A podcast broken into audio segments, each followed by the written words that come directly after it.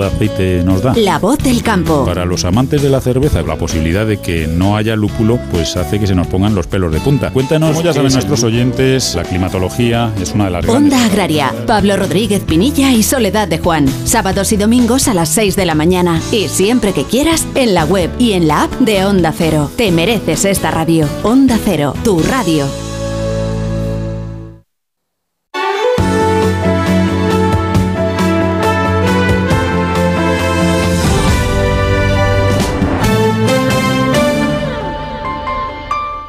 ...98.0 FM... ...Onda Cero, Madrid.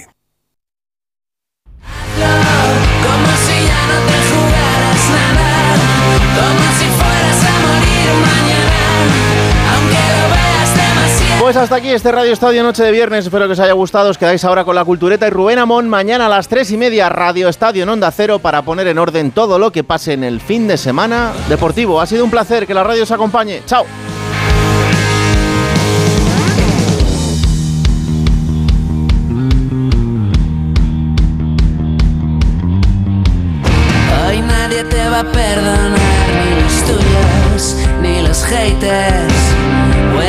El impacto. Bienvenidos a. Radio Estadio Noche. Raúl Granado.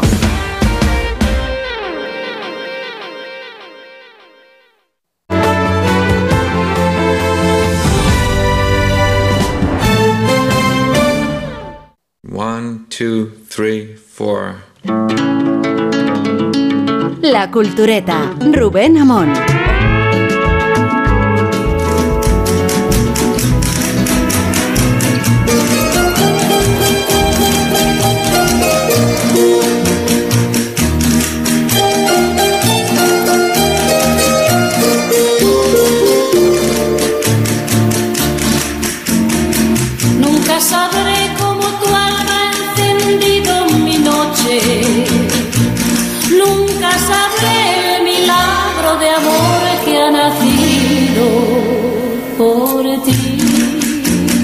Me he permitido esta profanación musical porque estamos de cumpleaños, y no cualquiera, sino el cumpleaños de José Luis García, y no cualquiera del propio García, sino su octogésimo cumpleaños. Qué viento llegó este querer. La profanación, decía, habrá oyentes que no la observen por ningún sitio, hemos puesto un bolero y canta una mujer con buen gusto. Y siendo las dos cosas verdad, la voz atiplada de Gloria Lasso evocará para los oyentes más veteranos, esta es la ventaja de cumplir años, la careta que introducía Asignaturas Pendientes, un programa nocturno y alevoso de José Luis García, que se metía en Antena 3 mediados los 80. Ven hacia mí. Antena 3 Radio, claro. Nacho Arias. La radio bien hecha.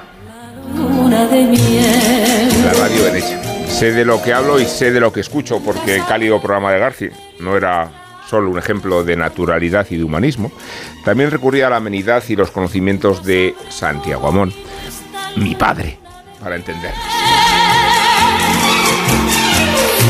Tiene sentido mencionarlo en el cumpleaños de García porque la honda amistad que entablaron dio tanto juego y porque tuvimos ocasión de aprovecharla, digo esa amistad, los personajes aledaños que aún no habíamos alcanzado la mayoría de edad.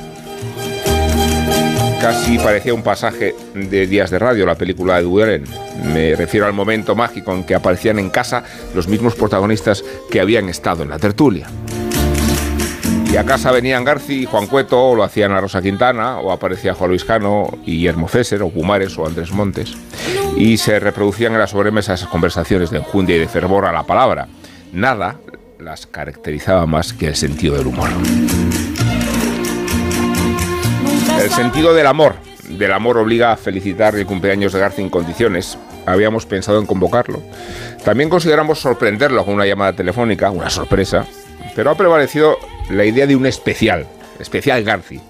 No ya en estos horarios extremos que identifican aquella radio intemporal de Garci, sino recurriendo a los cowboys de medianoche, que arropan al maestro en sus tertulias de los viernes, empezando, claro, por los galones de Torres Dulce. Querido José Luis, soy Eduardo Torres Dulce y lo único que puedo expresar es mi cariño, la suerte que he tenido de conocerte a lo largo de la vida y de llegar contigo hasta tus 80 años y desearte que seas muy, muy, muy feliz, tan feliz como en esas películas que tanto te gustan de Leo McCarey, tú y yo, de, de John Ford, de Hawks, de Hitchcock. Pero no voy a decir que eh, tengas un cumpleaños de cine, que esto es una cosa muy ordinaria, sino que tengas un cumpleaños de persona cabal, de amigo excelente, de, de un amigo entrañable con el que se puede uno pasar la vida en la mejor manera posible. Que cumplas muchas películas, que cumplas muchos años más, que podamos seguir disfrutando de una persona tan extraordinaria como eres tú, que nos has abierto a muchísimos amigos el camino de disfrutar de tantas cosas de la vida, desde las buenas películas hasta los Dre Martini con el inolvidable Alfred Landa. Un abrazo muy grande para ti y para todos los tuyos, querido José Luis.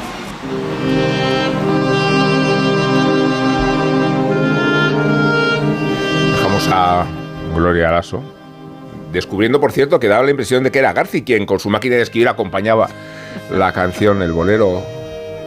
Y nos adherimos a la banda sonora del hombre que disparó o que mató a Liberty Balance. Naturalmente, para hablar de John Ford y de situar el homenaje a Garci donde hay que colocarlo, que es en su propio Olimpo. A Garci se le pueden agradecer muchas cosas, no ya las obras maestras de su repertorio, del primer crack al último, y el Atleti, o el símbolo del Oscar y el Atleti, o la audiencia del articulista y el Atleti, o el apasionamiento del boxeo y el Atleti, o la dimensión cultural del fútbol y el Atleti, o la libertad con que ha ejercido y ejerce sus convicciones y el Atleti, o el humanismo y el Atleti, o las inquietudes del buen lector, o la amistad, la amistad, como dice su compadre Luis Enríquez. Garci director, Oscar, Garci escritor, Cavia, Garci locutor, Antena 3, Cope, Radio Cowboys, Garci barman. Entiendo que todo esto ya estará tratado y todo el mundo hablará de ello y está fuera de toda duda. A mí me gustaría hablar de el Garci que representa mi vida de repuesto, como él dice que es el cine para todo el mundo. Él me cuenta las historias en las que me gustaría vivir. Me recomienda las películas y los libros que luego no entiendo cómo he tardado tanto en leer o en ver. Él siempre cuenta que cuando le dio el beso a su primera chica, la primera sensación que tuvo fue extraña porque no sonaba música. Bueno, pues cuando él te habla, siempre suena música de jazz de fondo. Y yo estoy absolutamente convencido de que en este momento es la persona más influyente de mi vida.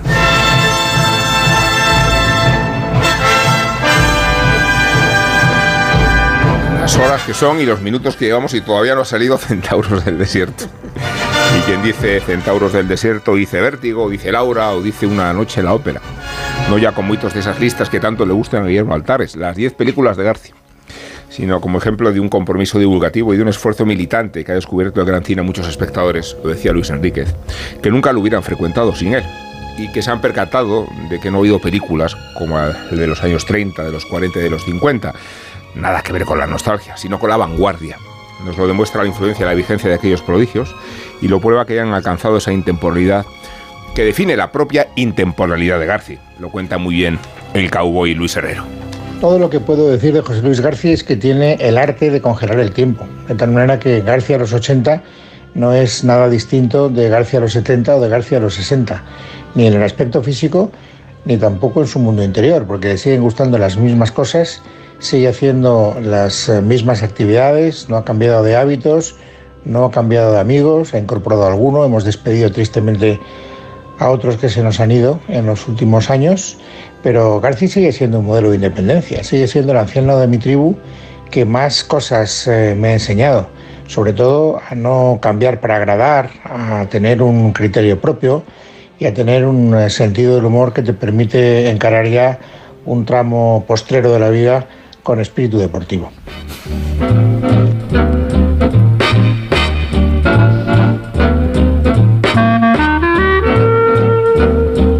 La tentación de someter a García a una imagen pintoresca porque no tiene móvil, porque no se conecta a internet, sigue escribiendo a mano o recurre a la máquina de escribir, no sabe lo que es TikTok, ni ha escrito un tweet, no sabe lo que es un emoji.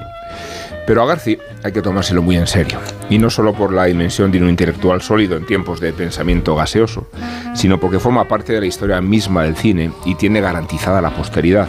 Nos lo explica el cowboy Luis Alberto de Cuenca. Garci va a cumplir años, eh, digamos, importantes porque se cambia de década, o a lo mejor no se cambia si no se llega al final del anterior, pero eso es lo de menos.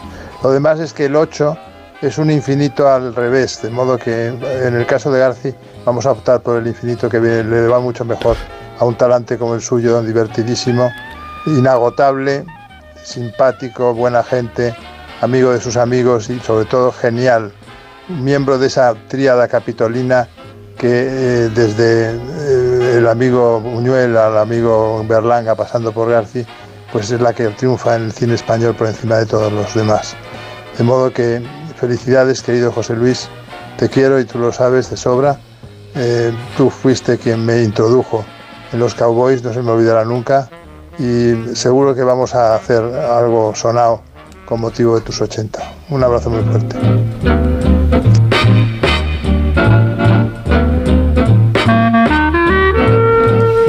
Felicidades, Garci.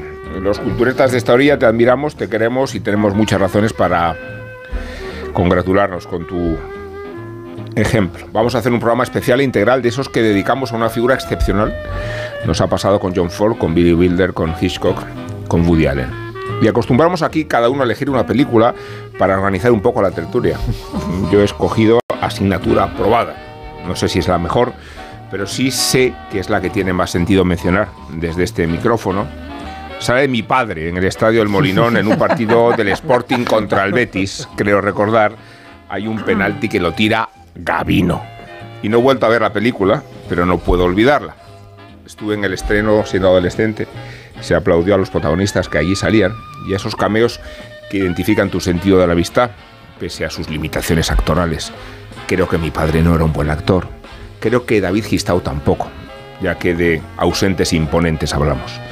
Volvió a producirse aquella noche el, milagro de la cuarta pared. Terminaba la película y García aparecía al otro lado de la puerta hablando con mi padre sobre no sé cuál escena del año pasado en Marienbad.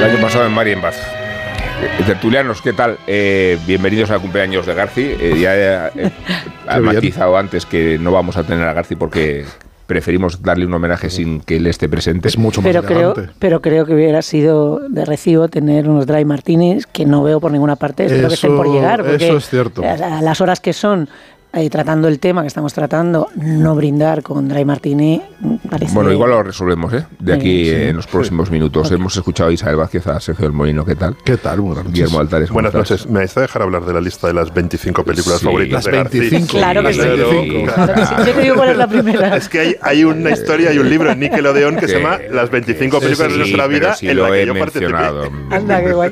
Y Rosa del Monte, ¿qué tal?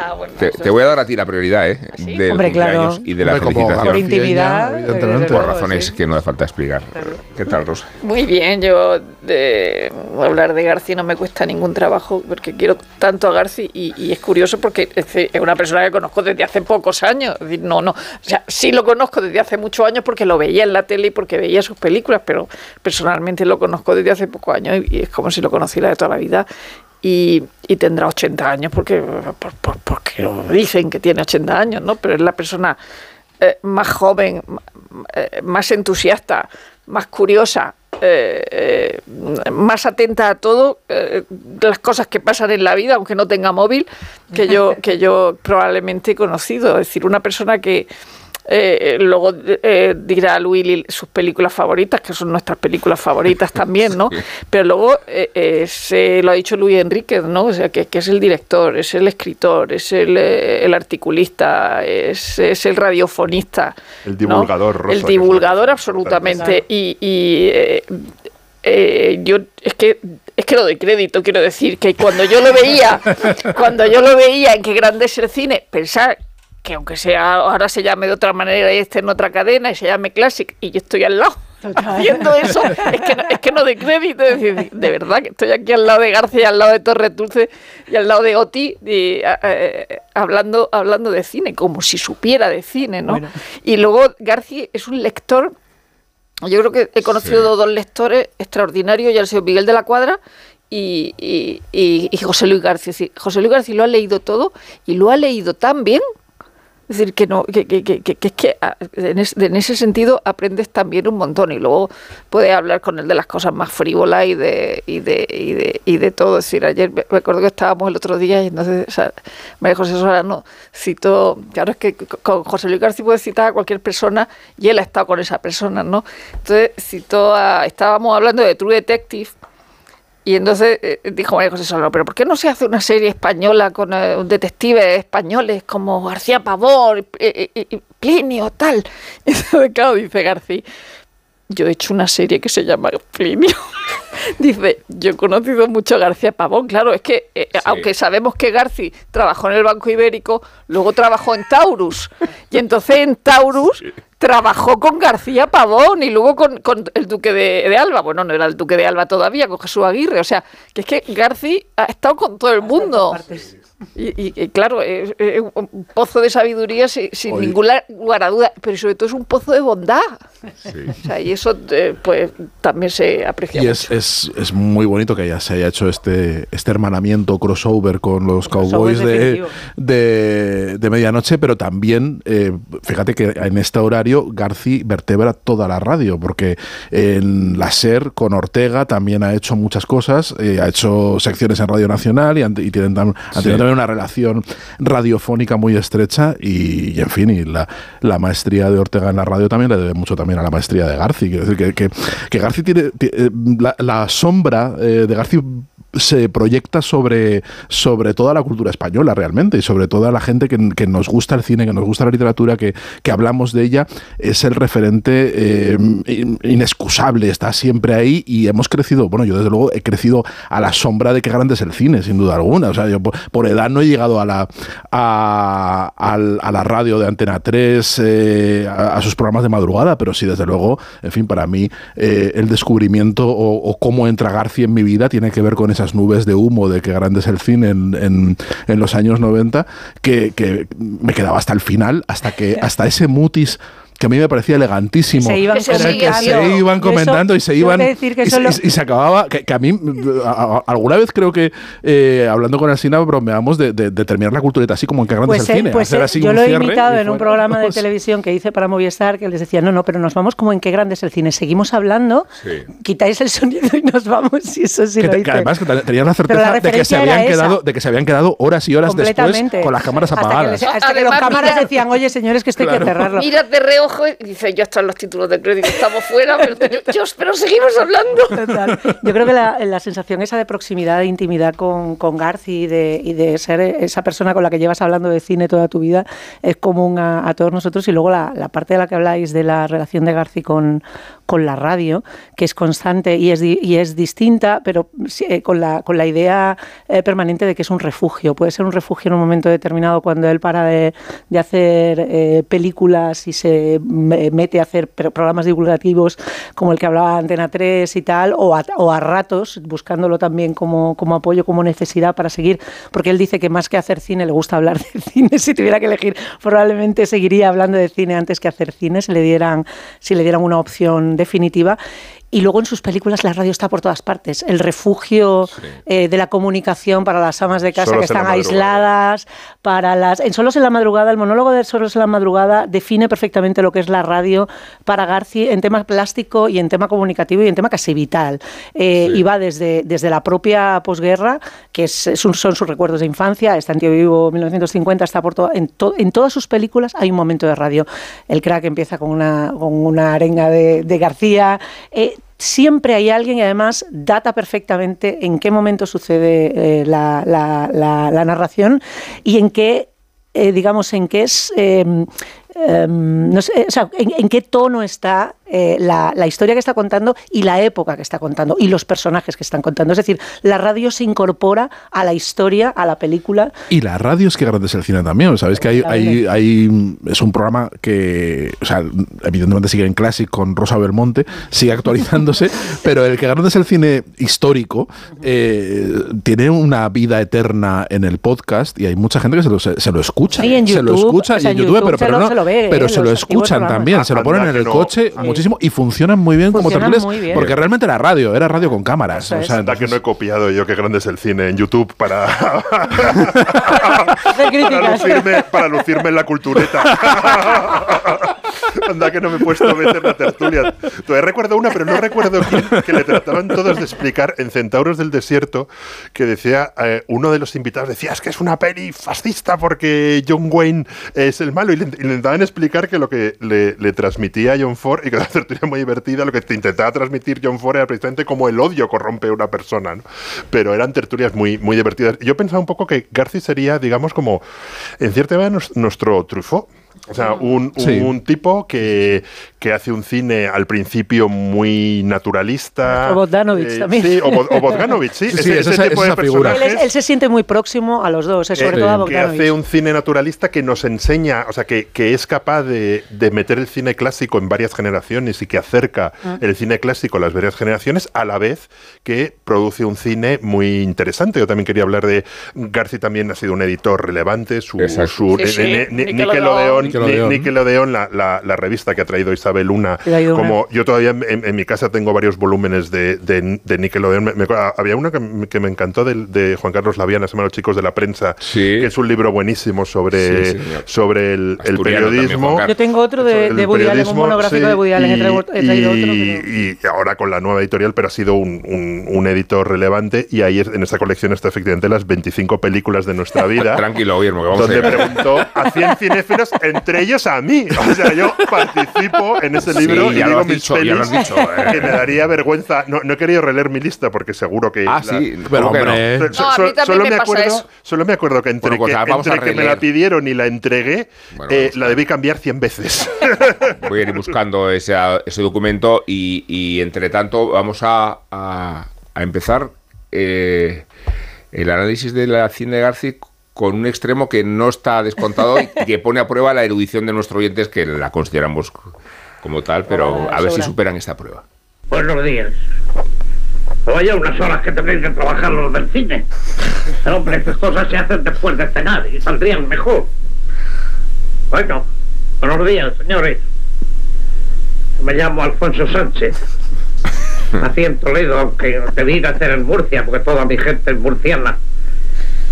Pero desde que tenía tres o cuatro meses vivo en Madrid, en este barrio de Tirso de Molinas, donde me he criado. Rosa, Así se nota Alfon- que hace Alfonso. Sánchez. Alfonso Sánchez 1980, o sea, ya había, ya había hecho asignatura Rosa, pendiente. solo, solo te corto un momento. Gra- gracias por haberme hecho ver Bueno, esos es que este 14 corto, ¿eh? minutos absolutamente maravillosos O sea, que no conocía. Bueno, pues una maravilla. Ya, ya te digo, del 80, en el 76 había hecho asignatura pendiente, en el 77 eh, solo en la madrugada del 79 ya había hecho las verdes praderas, ¿no? Y, en el 80 también viva la clase media. Bueno, eh, es un corto dedicado a Alfonso Sánchez que dura 15 minutos y ha- has puesto el principio que él aparece en una en su cama, en una cama chiquitita, así como la de como la de Julio Camba, una cosa, una cama chiquitita. Y lo bueno es que el, eh, antes de eso ha- ha- hay un comienzo todavía mejor, eh, que es sin, sin, sin imagen, pero con sonido. Y entonces se mezcla el león de la metro y la tos de Alfonso Sánchez. O sea, me parece una de las mayores genialidades de todo el cine eh, mundial. O sea, ya no solo de García, sino de todo el cine mundial.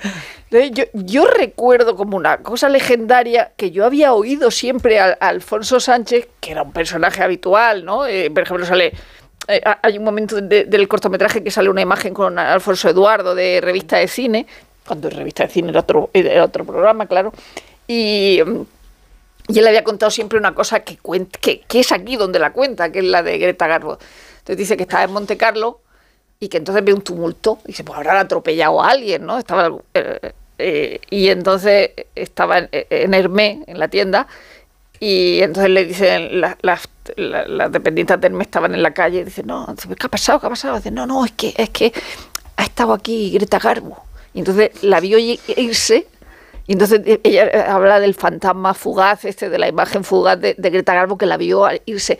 Y entonces dice, se saca del. Porque el, el- el cortometraje, aunque dura 15 minutos, tiene varios, varios decorados, es decir, varios decorados, varios escenarios. Tiene la cama, tiene su despacho, tiene la calle. Y entonces cuando está en el despacho, redacción. la redacción, cuando está en, en su despacho, que está amontonado de libros porque está con los pintores en su casa saca una caja de cerillas del mes, dice, pues esto fue en el año 63. Y entonces, dice, porque yo entré, hice mis compras, y tú dices, hostia, hizo sus compras en Hermé, pero ¿esto qué es?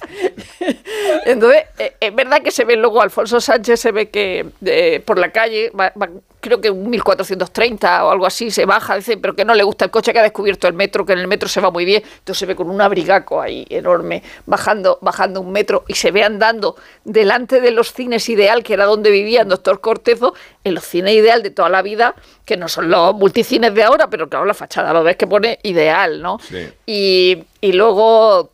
Que hay una habla- placa en, en Sí, su casa. sí, los sí. que quieran, subiendo Pero- el Teatro Mariana a la derecha, Claro, hay una pero placa. es que era, era, era esa voz pues, eh, que- a la que imitaban los humoristas, ¿no? Porque era un personaje pues, pues conocidísimo en la España de, de- de entonces. Era y, y José Luis García al final se lo, se lo dedica porque era eh, la persona a la que leía escribir de cine en la hoja del lunes, ¿no? Es decir, lo que escribía. Él, va con el ABC en el, el cortometraje, va con el, el- con el ABC donde también escribía, pero bueno, escribía en la, en la, en la hoja del, del lunes. Y es eh, un, eh, claro, eh, un ejercicio de amor al cine y de amor a, a Alfonso Sánchez como, como personaje que te introduce en el cine y luego lo, lo increíble, eh, pero eso pasa en todo el cine de, de García, en el cine de todo el mundo que hace a esa época, ¿no?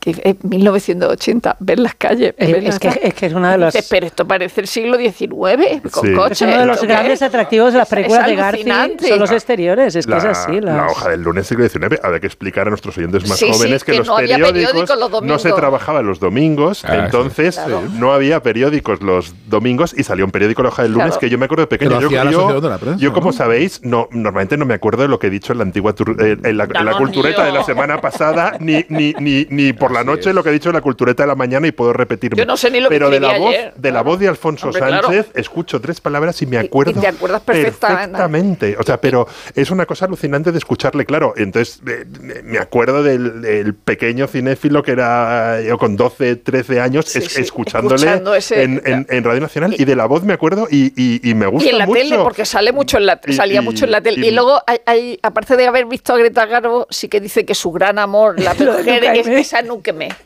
Y entonces lo gracioso es que cuenta que cada vez que coincidían en algún festival o en algún sitio, eh, eh, eh, no voy a decir sobornaba, le daba una propina al camarero para que la pusiera al lado de al Núqueme. Y entonces decía Núqueme, eh, y decía, hombre, y decía, el hombre, mira qué casualidad, otra vez juntos. No, pero a un día la- lo pilló, lo pilló dándole la propina y dice, sí, sí, que hay que decir que a eh, o sea, es, es de esas personas guapas de morirse, pero de morirse, pero incluso con, eh, eh, a- ahora mismo. Sí. Sí. No, Es, Sí, es alucinante. Bueno, es que el, el- el humor que tiene, porque además cuando está relatando esto, está como al mismo tiempo tirándole la caña a la persona que estuviera en ese momento con Garci, que no sé quién sería, pero era como la mujer más guapa que yo he visto en todos los días de mi vida, mejorando lo presente. O sea, está todo el rato como interpelando.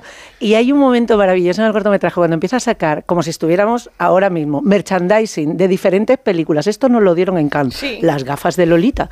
Porque fue una película muy interesante y empieza, y empieza a contar todas las historias, cómo va relatando su diario, el retrato que hace. Eh, y, y en esto tiene que ver lo buen narrador que, que es Garci, para además, según qué personajes que tienen que ver con, con sus obsesiones y con el universo que a él le interesa, está configurando la vida de un solterón que ha pasado toda su vida como ese señor que vive solo, que además dice, no me tengan pena, que yo tengo a mi familia aquí debajo, en el No, piso primero dice- o algo así. No, no, claro, él tenía, necesita, Claro. además hay un momento que dice que me tengo que mudar, pero necesito dos pisos porque la familia está en el piso abajo. Pero hay un momento en que dice, estoy soltero porque no me he casado. Porque no me he casado. Sí, sí. Es un tío con un humor destilado, fino, eh, encantador.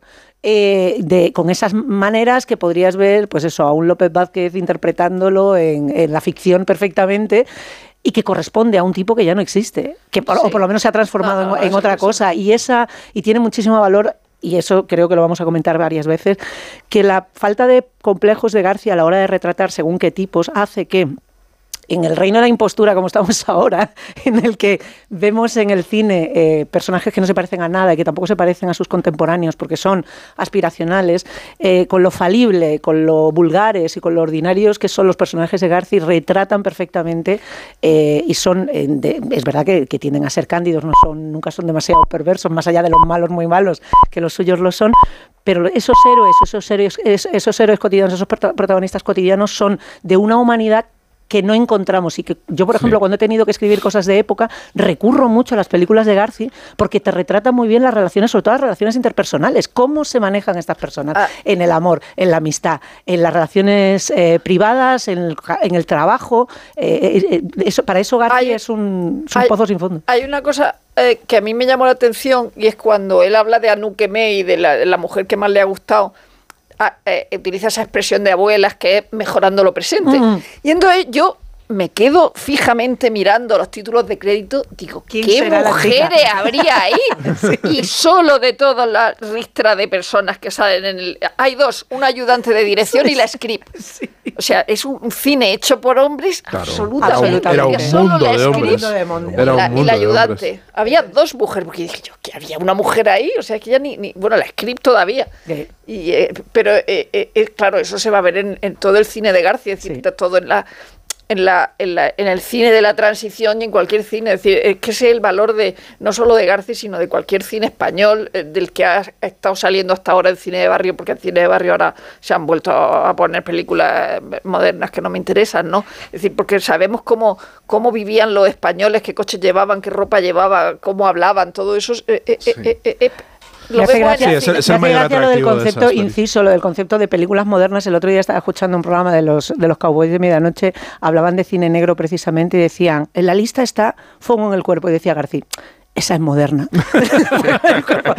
Bueno, pero tú has visto que en clásicos de, de Movistar pone Bailando con Lobo. Claro, Claro. ¿Pero esto sí, qué es? claro, Eso claro. es del año 91. Tiene ya... Clásico. Sí, que es son muchos años. Estamos hablando de treinta y pico que son años. treinta y pico años. Eso no es un clásico.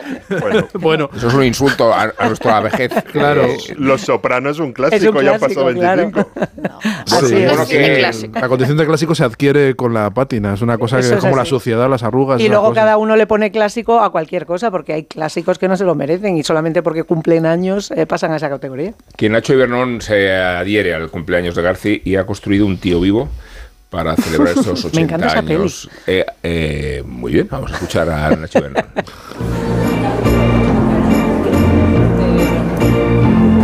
Hola Rubén, compañeros, sí, así es, buenas noches, ¿qué tal? Nos encontramos aquí en plena casa de campo de Madrid, bien entrada la noche, frente a este tío vivo emblemático construido para celebrar el 80 cumpleaños de José Luis Garci, nuestro querido director. Ya son más de cinco horas y media, no, son más de seis horas y media las que llevamos aquí junto a compañeros de otros medios de comunicación. Y sí, un momento, un momento. Me dicen que llegamos ya al momento que esperábamos. Un segundo. Aguantamos por favor la conexión.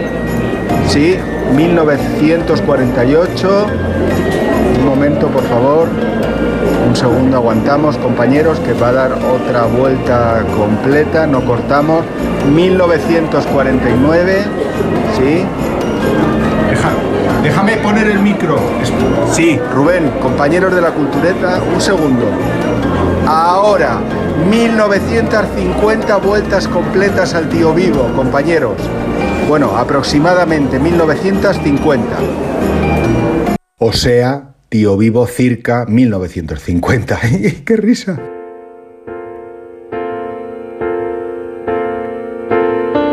José Luis Garci no es alto, igual que mi padre, y cumple 80 a la de ya, igual que mi padre.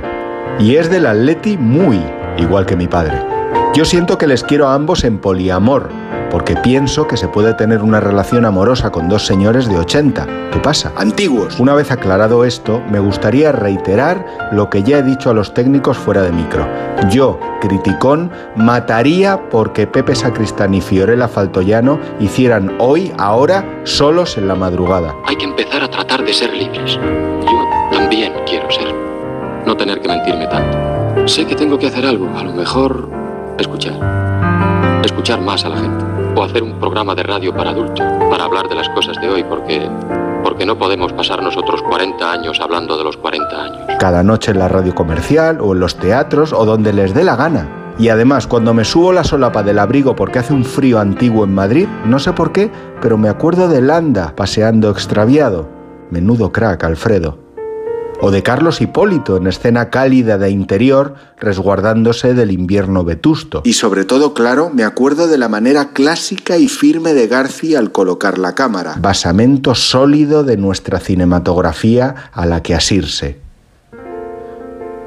Cada lunes vuelvo a empezar y me acuerdo de Garci recogiendo el Oscar. Qué prometedor era aquel doctor Bacterio. Cuando me pruebo americanas beige, malvas o así suavosas y le sumo luego camiseta a la combinación, digo, mira, como Garci o como Sonny Crockett de Corrupción en Miami. No sé si he dicho ya que le admiro muchísimo a este tipo bohemio. Cariñoso y educado yo creo, una vez me dijo buenas tardes y sin asignaturas pendientes a lo que se ve. Joven a los 80, nada de abuelo. ¿Han dicho abuelo? Pero qué mentirosos y qué cobardes. Dios mío. Con la de veces que os he matado el hambre a todos. La cultureta Gran Reserva se tira al suelo para que le pase por encima este cowboy de medianoche encantador que nos cambió la vida susurrándole a sus amigos qué grande es el cine. No, no, qué grande eres tú, Garci.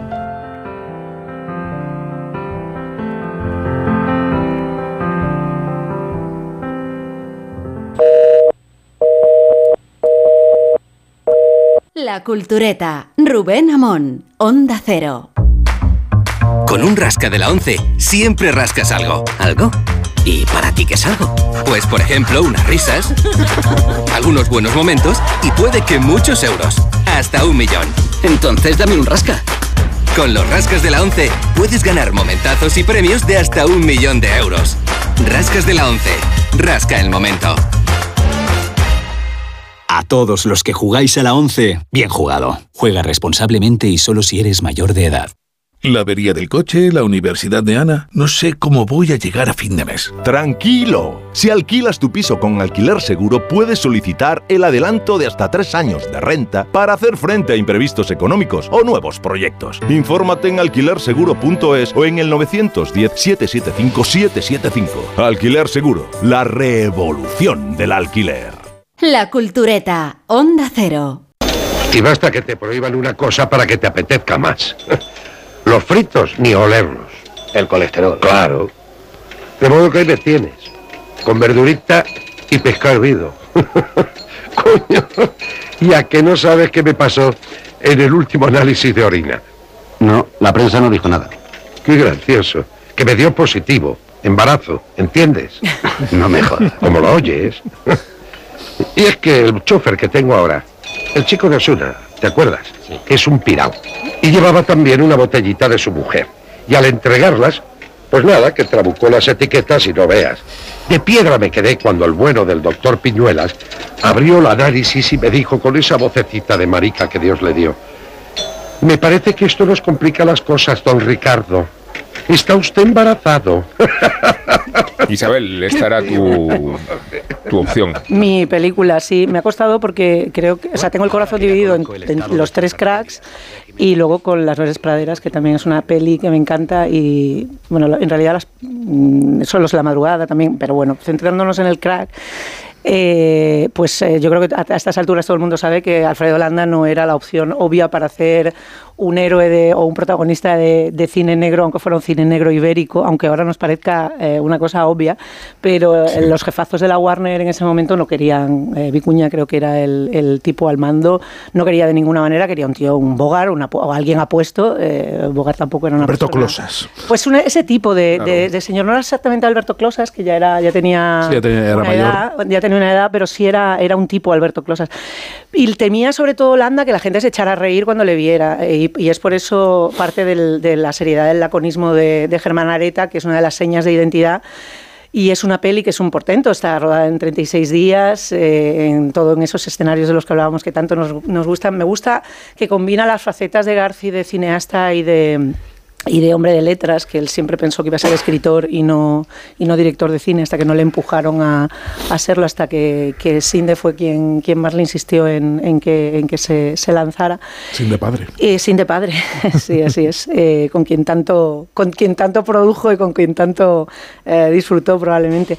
Y el, y el crack alude a, a los mitos cinematográficos de García y al mismo tiempo crea mitos fundacionales eh, patrios con esos eh, personajes que evidentemente están en la en, lo- en, en Montalbán y en, y en tanta literatura eh, negra eh, nuestra, pero que, que crea ese nuevo investigador eh, bajito, triste, solitario, que, que busca eh, esos espacios que tienen tanto que ver con, con el cine con el cine de Howard Hawks, eh, eh, pero que, que es el Madrid de- del frontón, el Madrid de los bares de tazas bajas y, de, y que de vez en cuando pueden echar un vistazo a, a Nueva York casi, casi de tapadillo, porque yo creo que esas imágenes de Nueva York están rodadas sin permiso, si no estoy Están rodadas equivocada. sin permiso. Están rodadas sin permiso. permiso, sí. Eso, Claro es- que sí. eso estoy hablando de memoria, pero es que ya, ya se va. fue con se un va equipo pequeño como, eso es. y como Y un diciendo, turista. ponte ahí, ponte Como ahí. Hitchcock, grabar". que Así. con la muerte en los talones. Eso es. En la ONU. Eso es. Y entonces crea, como decía, su propio clásico a partir de, de los lugares comunes de la chica desaparecida, señoras de mucho poder y tejemanejes que no están del todo explicados. muy malos. ni, fa- ni falta que hace, ricos muy ricos. Y hay una descripción que el guapo, de Tejada, que hace de, de Germán Areta, que llega en un momento del crack primero, dice, tus, eh, que lo- describe perfectamente lo que es el personaje de Germán Areta, dice, tus virtudes como policía eficaz se apoyan en tus fallos como ser humano. Dice, eres un tipo capaz de sobrevivir a base de café, tabaco y un bocadillo de calamares para meter en la trena a un pobre diablo que probablemente un juez de misa y comunión diaria va a sacar de la trena en dos días. Solamente esa frase ya te, te resume muy bien lo que es el crack, porque tiene todos los elementos de lo que es la España de la época. Al mismo tiempo, cada uno de los cracks decía lo de la pata literaria, está dedicada a un escritor de novela negra, la primera a Dashiell Hammett, la segunda a Raymond Carver, la tercera a James M. Cain. Y yo veo que cada una de las tramas tiene que ver con cada uno de esos escritores. Particularmente en la última, en el Crack Cero, había, a mí me parece un homenaje pelado a, a Mildred Pierce y eso, a, a ver si Rosa se lo puede preguntar a, a García o a lo mejor se lo ha comentado en Que algún aquí no se momento. llamó Mildred Pierce, se llamó Alma en suplicio, Alma en suplicio, pero hay La algo serie que de tiene Kate que. Winslet sí se llamó Mildred Pierce, Sí. pero la de, eh, La de Ma- Crawford no. La de Michael Curtis se llama, en se llama Alma en suplicio. Y a, y a mí me gusta todo del crack, pero por quedarme, o sea, me gustan los detalles, el tipo, hablamos antes del tipo de hombre, el tipo de mujer, los bares, las casas, los platos combinados, el mechero, el Winston, José María García en la radio, el que te hace cantar todos los postres para pedirte café al final, que es una cosa. La- el- el- el- o sea, solamente el, el arranque del crack es un cortometraje que hubiera podido arrasar eh, en todos los festivales de la época. El Sepu, el Bingo Capitol, esa Gran Vía, arriba y abajo, arriba y abajo, y venga Gran Vía, arriba y abajo, porque tú dices Madrid, no es la Gran Vía, está obsesionado con la, con la Gran Vía. La música de Jesús Luca al piano, que también te lleva a otra época y que te pinta otro Madrid y otro cine y otra época. El boxeo, el barbero charlatán presumiendo de casado en el puente de Brooklyn y que se lo conoce muy bien. Pero Pareces Garci tú tú no has Sí, pero, pero- y tú no has estado en América, me da la impresión. Pero es que yo, yo me he criado con Garci y yo tengo, y yo creo que fue una de las primeras cosas que confesé cuando entré en la cultureta, que yo tengo una sensibilidad muy próxima, una cinefilia muy próxima a los cowboys porque es el cine que más me gusta, entonces sí, es al que vuelvo siempre. Pues eh, el tema de la, Sí, es verdad. El tema de la Si, renuncia- tan- si tanto te gustan los cowboys, llévatelos a tu casa. El tema de la renuncia eh, a, la, a la idea de, de la femme fatal en, el cine de Garci, que en este caso está sustituida por la, por la presencia de María Casanovas, que es justo lo contrario a una femme fatal. Es una chica con la que tiene una relación absolutamente casta y Germán Areta no tiene una obsesión que le lleve por la calle a la amargura, tiene una eh, una, digamos, una debilidad que es una cría de siete años, eh, que es el punto en el que además tú ves el nivel de humanidad que tiene, que ni siquiera es su hija. Y esa relación es también un dato que va a abundar en la la tragedia de Germán Areta, que se va a extender en las siguientes películas. Esta idea de que no hay una fe fatal creo que es fundamental para revertir el landismo, para, para revertir el personaje que la gente tenía en la cabeza de, Alfredo Landa. O sea, si tú le pones a una señora por la que pierde la cabeza, al final lo estás completamente despistando. Entonces, al ponerle esa relación casta con María Casanovas, que es la que María Casanovas es un, una constante, que es completamente distinta a la que tienen las Verdes Praderas, porque el matrimonio de las Verdes Praderas se quiere mucho y se gusta mucho y está todo el rato como, como, como muy excitado, que es una película magnífica también. Pero esa idea de que, de la, que la relación del crack no sea en un fundamento, digamos, sexual o carnal, eh, también le da una dimensión eh, interesante. Y luego ya hablaremos cuando hablemos de otras, de, lo que supone como película de la transición. Esa idea de estar corrigiendo de esta puticlub que es tan generalísimo, perdón, Paseo de la Castellana, o Galerías y Corte Inglés, que son los chistes de entonces, ¿no? Cuando aparece el corte inglés la gente dice inglés y no inglés, o irse a abortar en Londres, o que en el cine estén dando el divorcio que viene, o que hablen de Pepe Sacristán y digan, ¿le has visto en Flor de Otoño? Eh, o sea, están todo el rato anclándote en el momento en el que estamos y creo que las cuatro, cinco primeras películas de Garci, que son películas de transición, tienen un valor, eh, como decía antes. Son de transición y de la transición. De la transición y de transición. Eh, sí, porque son transición del cine de entonces al que viene, y son muy buen cine de transición, y al mismo tiempo es el reflejo real de la transición. Sí, aludía yo al principio sobre la presencia de mi padre en esta película, pero me emociona mucho la forma en que García involucra a sus amigos como cambios en sus películas, como si quisiera meterlos en su mundo y en su cine y reconocerlos ahí, ¿no? Eh, todos los amigos de García están en sus películas, independientemente de sus eh, nociones y condiciones de actores, y, y, a todos los involucra en su propio universo, como si el cine fuera su, el mundo donde él más es mejor se encuentra, ¿no? Además siempre son como huevos de Pascua. El italiano donde cenan, donde hacen el homenaje al padrino en Nueva York se llama Fiorella. es, como, como que todo vas, vas como siguiendo la pista de todas las, las bromas. Y que sale en la película. Eh, la de Holmes, la de Holmes con Cuartango. Está al lado de Torres Dulce, o sea, se ven en Lardi. se fueron a Lardi allí vestidos de frac y se le. Hay una cosa que, que escribe Oti, otro de los, eh, de los personajes de la de, los amigos de Garci sobre, a propósito del crack, hay, en el libro este que se llama García Asignatura Aprobada, que se hizo con eh, conmemoración del 40 aniversario del, del Oscar de, de Volver a Empezar, eh, escribe sobre el crack, pero escribe sobre los tres cracks, ¿no? Pero habla, y de eso hablará Willy cuando de su lista, ¿no? Es decir, hay un momento que si tú, tú, citas... la mía no, pero la de García cita, Prepara la tuya también. Evidentemente cita perdición, ¿no? Y entonces, dice, con el tiempo hemos ido sabiendo una docena larga de cosas que el gran cine negro clásico ha hecho por Garci. Por ejemplo, le ha dado sabiduría para conjugar algunos verbos sin importancia como mirar, las ciudades, la gente, es el arte, la mujer, la fatalidad, beber, vivir, amar, tener y no tener. Pero ¿qué ha hecho García por el cine negro? Dice, pues para empezar ponerle un piso en Madrid. Bueno, más que un piso, una oficina, areta, investigación, en un esquinazo de la Gran Vía, a dos pasos del cine Rialto y la parrilla del Rex. Y después, y muy importante, presentarle a Alfredo Landa, que no se conocían. El encuentro entre Alfredo Landa y el cine negro se puede considerar como un acontecimiento mayúsculo, una cita esencial y hasta cierto punto a ciegas dentro de la historia del cine español. José Luis García también le ha dado al cine negro importancia, un concepto que agrupa y resume otros tantos como respeto, dedicación, lectura, mucha escritura y tantísima conversación. Qué bonito. Mm. Eh, una cosa que Gistau también salía en el crack cero, salía en el, boxeo, una escena de boxeo que hacía. Sí, sí. el, crack, la verdad es que es de esas películas. si tuviese que elegir una lista de las películas de mi vida, me metería el crack. Me acuerdo de, de cuando la vi, de lo muchísimo que me impresionó. Y bueno, eh, de la sensación de que puedes ampliar las fronteras del, del, cine español. ¿no? Es una mm. cosa que no, no, no, no se hacía tanto, no se experimentaba eh, tanto. Yo creo que, que, esa película tiene una parte de, de bueno, pues de, amor hacia el cine, hacia la literatura negra. Eh, pero también tiene algo de, de experimentación. ¿eh? Sí. Voy a ampliar las fronteras del cine español, vo- voy a crear, o sea, voy a traerme un género, voy a incorporarlo aquí, voy a crearlo. Y eso es una cosa que también está en el, en- en el cine de García y no siempre le ha funcionado. Yo creo que donde, donde mejor le ha funcionado es en los, en los crack.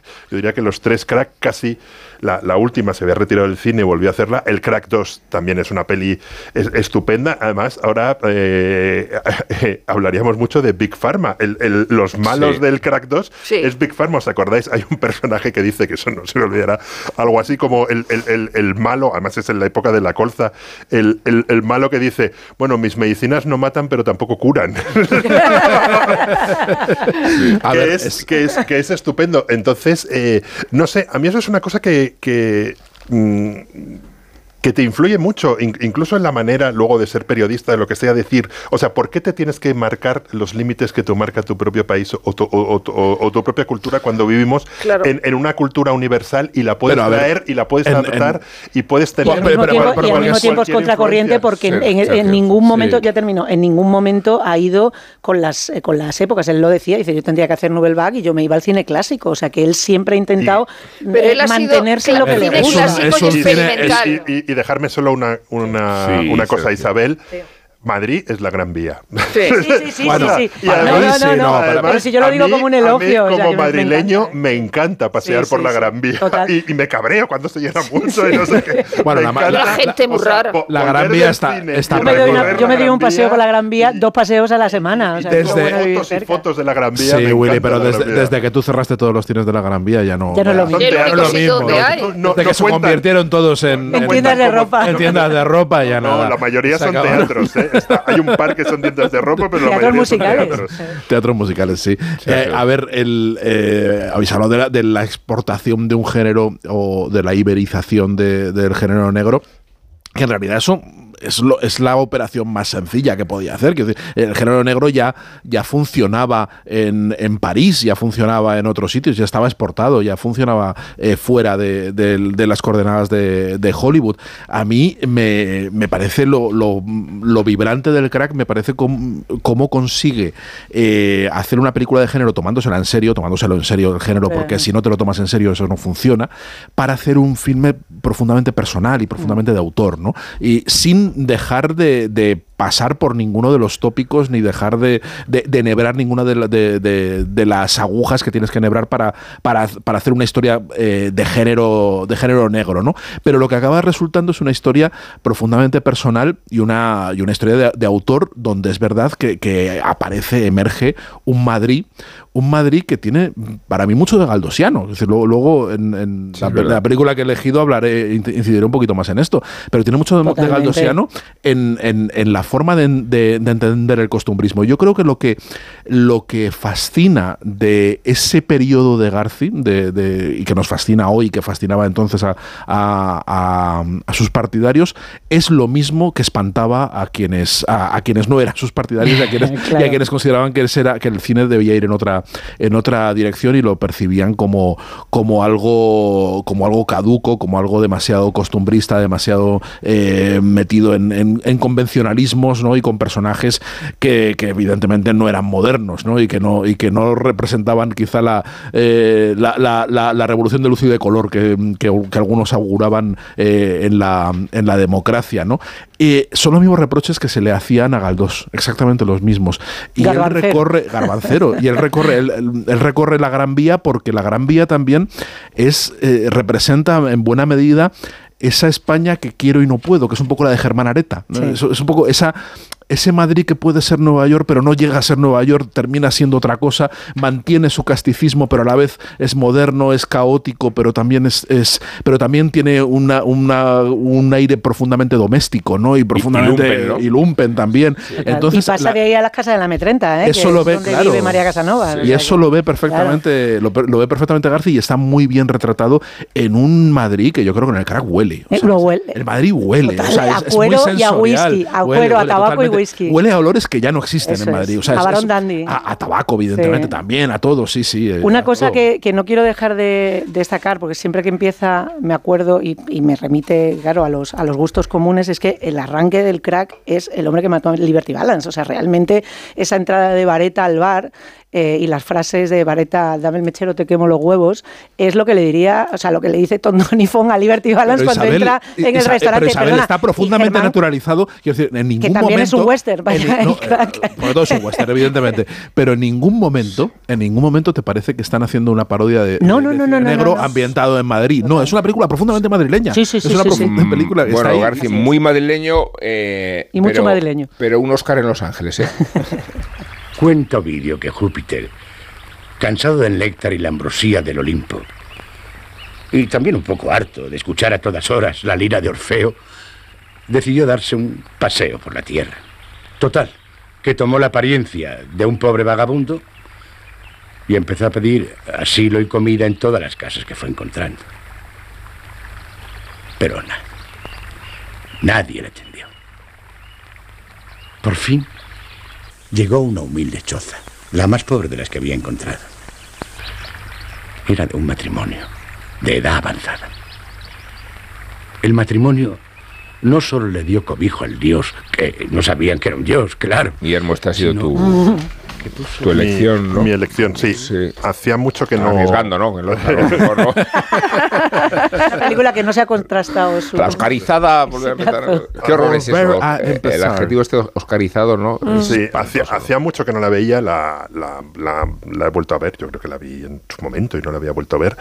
Y es una película que yo creo que sería injusto juzgarla en, en términos de si ha envejecido o no, porque mm, muchas cosas que fueron muy importantes eh, a lo mejor eh, se ven ahora de otra manera. El Creo rey. que El, el rey, la, lla- la llamada del rey. La llamada del rey era Pedro Ruiz, ¿no? Era Era Pedro Pedro Ruiz, Ruiz. sí, sí, la, la- la lla- la llamada del rey que también refleja. eh, Es- pero eso es lo bueno, lo, claro. lo, lo, lo, lo- lo que era, ¿no? Lo que era el rey. lo- Dice lo- que le lo- va- le lo van a dar el Nobel rey, de la Paz, El Nobel de la. Paz, claro, pero que era, claro, que era un que- rey eh, curiosamente muy respetado desde Sí, la claro. izquierda y muy contestado desde la de- era, Sí. era una imagen del rey muy diferente a la que tenemos a la que tenemos a- ahora, ¿no? Que se llevaba era el rey que Desde se llevaba muy bien con Carrillo. desde cierta izquierda, bueno, era sí. el rey que se llevaba muy bien con, con- con- con Carrillo y con toda la izquierda históricamente re- republicana. O sea, que tú lo ves ahora y es normal que un señor que tuvo que ir al exilio se llevase muy bien con el rey porque los republicanos españoles se llevaban muy bien con el rey.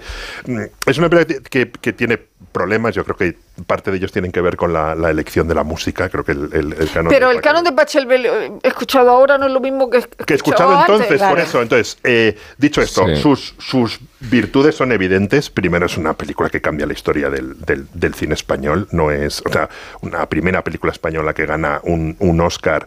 eh, es en cierta medida el, el- el final del franquismo, el reconocimiento de España como un país más. Lo había ganado Buñuel, pero por una película, por una película francesa. Pero y era el ambiente de todo eso, es año en momento, España. y es un momento muy importante. Yo creo que la, eh, la, el- la narración naturalista que hace de muchas cosas es mm, está muy bien hecha y es extraordinariamente contemporánea. O sea, el, el- el cine, nat- el, el- el cine naturalista que tiene cosas como de Ro- casi como de, como de, de, de Romer, Sí, es- es muy está muy bien y es muy contemporáneo. Y luego tiene una cosa que son los, los actores. Yo No, creo que los- José Bódalo es una José cosa de lo- es, es una cosa, o sea, la conversación de Como 10 en el crack. minutos, la conversación pero- de el 10 abuelo. minutos en- entre ellos, solo por esos 10 minutos de los dos sentados. De, eh, de hecho, de los dos no me acuerdo quién es- fue, pero a Garci le dijo a alguien en Hollywood que si las reglas hubieran sido las de ahora, a Bódalo probablemente le hubieran dado Lo, un Oscar de lo hubieran dado un interpretación. Oscar, o sea, realmente Bueno, solo por y- ver a, hablar 10 minutos, ¿no? El- el peso del guion, José- quiero decir. A, José Bodalo y, y luego el final de la película que dice a esa, a esa generación interrumpida, Es gracias, que es que simboliza el personaje de Antonio Fernández. Claro. Pero que, los que- para los que lo hayan visto es un, un, profesor de 30. literatura en Berkeley que vuelve a su Gijón eh, natal por motivos que se explican a lo largo de la película y es que básicamente tiene un cáncer eh, Terminal. terminal y, y va a morir y vuelve a su Gijón natal y es un tipo que se exilió en el año 38 y que fue antes de su exilio un futbolista un, fu- un futbolista importante. Que puede parecer insólito ser un gran escritor y un futbolista no voy a decir pero yo que sé Valentín Roma es un gran escritor y, y- y- y- y tuvo su cromo, su, su cromo de, de Sí. fútbol ¿no? Bien. y entonces hay, hay, hay muchas cosas en esa película que si le quitamos